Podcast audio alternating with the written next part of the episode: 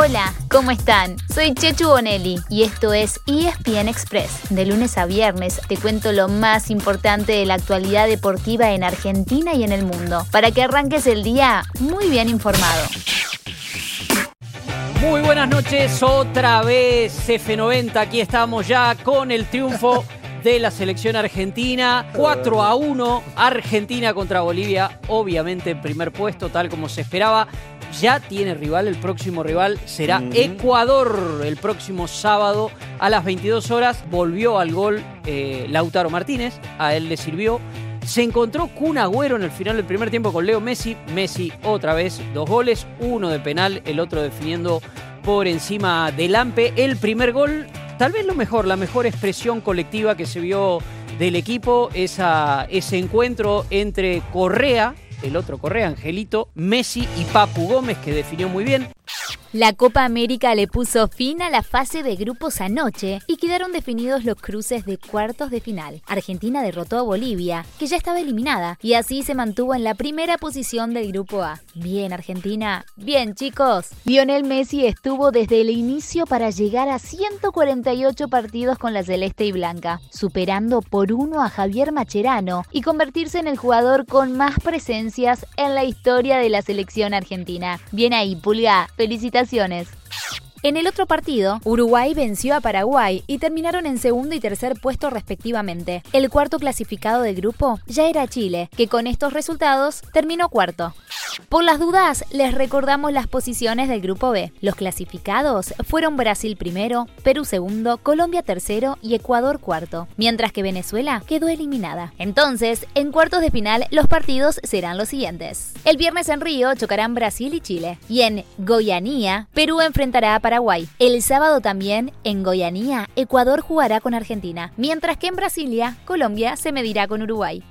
En la Eurocopa hubo otras jornadas de octavos de final y se jugaron dos partidazos. ¿Quieren un dato curioso? Acá se los damos. Los dos encuentros terminaron empatados 3 a 3 en los 90 minutos, después de que un equipo levantara dos goles de desventaja y empatara, en ambos casos sobre la hora.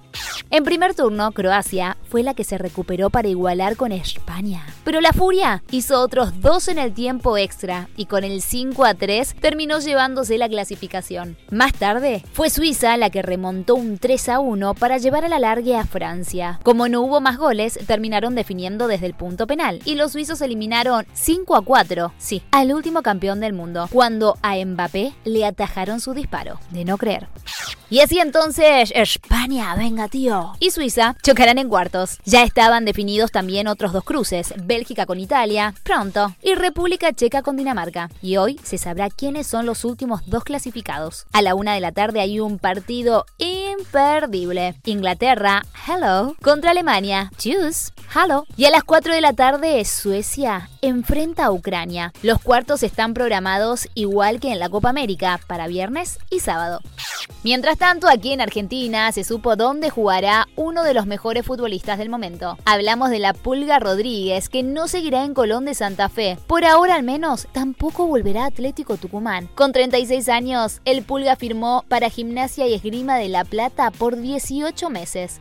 Pasamos a la NBA, porque estamos cada vez más cerca de las finales. Los Ángeles Clippers derrotaron a los Phoenix Suns para seguir con vida. Pierden 3 a 2 y necesitan ganar los dos partidos restantes. El próximo es el miércoles, siempre a las 10 de la noche y por la pantalla de ESPN.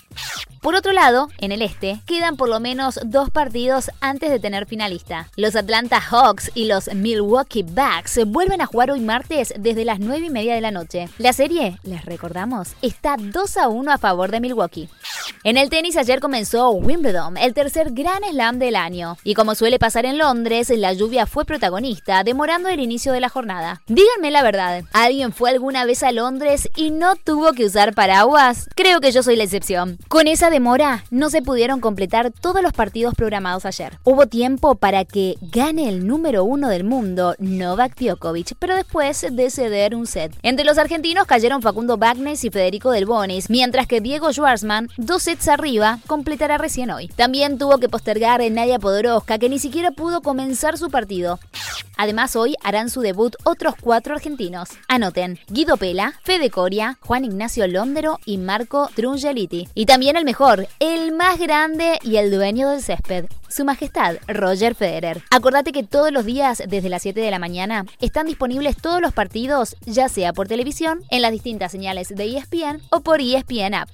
Pasamos al rugby para contarles que los Pumitas se metieron en la final de un torneo internacional M20 que se juega en Sudáfrica. Le ganaron a Uruguay 35 a 12 y jugarán el partido decisivo el sábado frente al equipo local, los Junior Springboks. Ambos se enfrentaron la semana pasada con victoria 33 a 26 para los sudafricanos, así que vamos por la revancha, chicos.